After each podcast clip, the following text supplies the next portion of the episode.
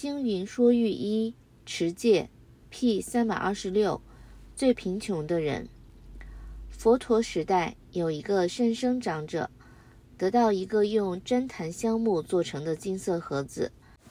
长者对人宣布：“我要把这个金色盒子送给世间最贫穷的人。”消息一传开，立刻有很多穷人向长者索讨。长者却认为他们不是世间最贫穷的人，大家十分不服气。认为山生长者并不是真心要把金盒子送给人。长者说：“这个金盒子是要送给世间最贫穷的人。谁是最贫穷的人呢？我告诉你们，不是别人，他就是我们的国王波斯匿王，他才是世间最贫穷的人。”这句话传到波斯匿王耳边，他相当震怒，哼。我是一国之君，拥有无量的金银财宝，怎么可以说我是世界上最贫穷的人呢？去，去把善生找来。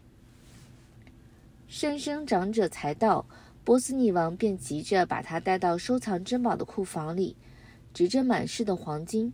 波斯匿王问：“你知道这是什么地方吗？”善生长者说：“这是收藏黄金的金库。”那是什么地方？波斯匿王指向银库，收藏银子的银库。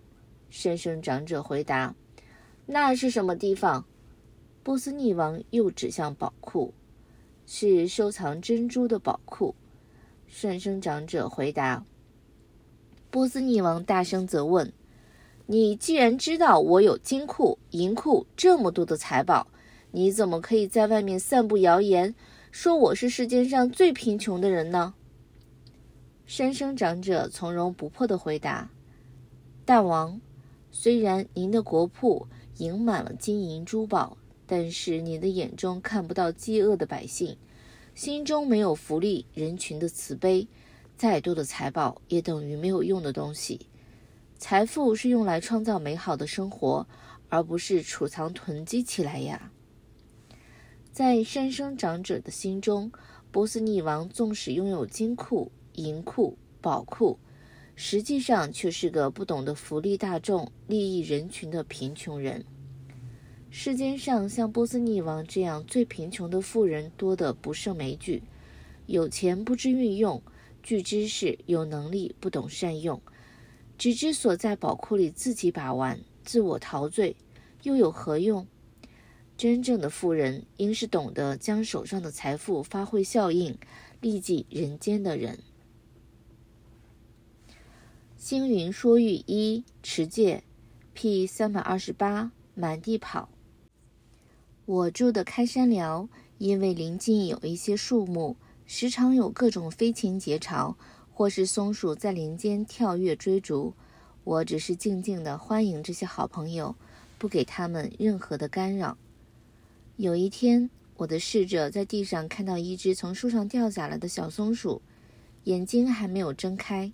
那么羸弱幼小的身躯落在野地上是没有生存的机会，于是侍者把它带回开山寮，试着用牛奶给它喝。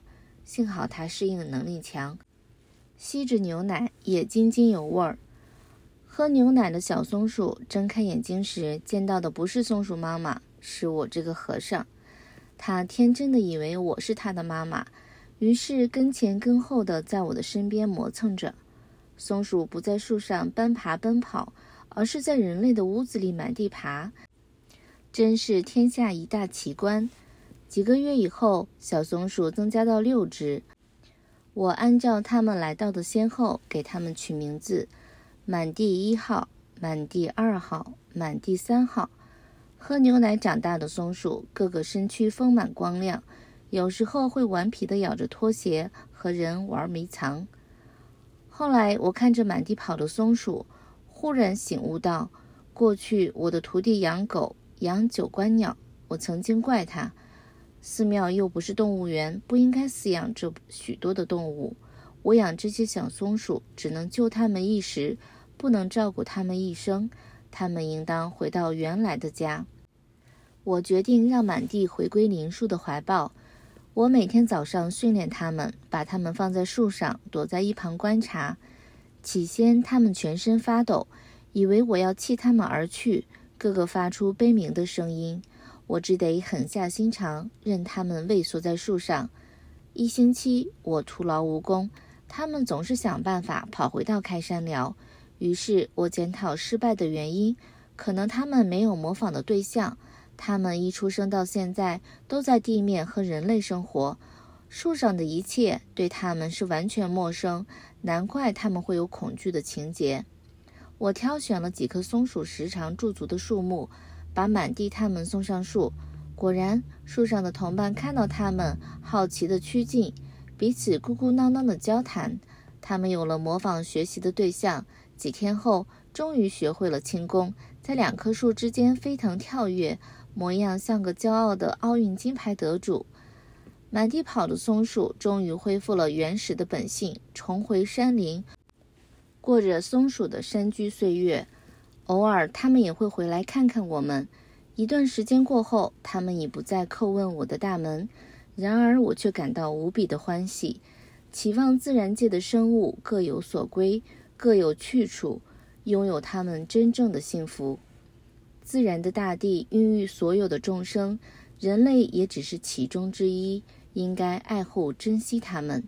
我提倡的同体共生，就是要打破人类唯我独尊的狭义观念，对所有大地众生、自然生态，像自己身上的血肉，不忍有半分伤害。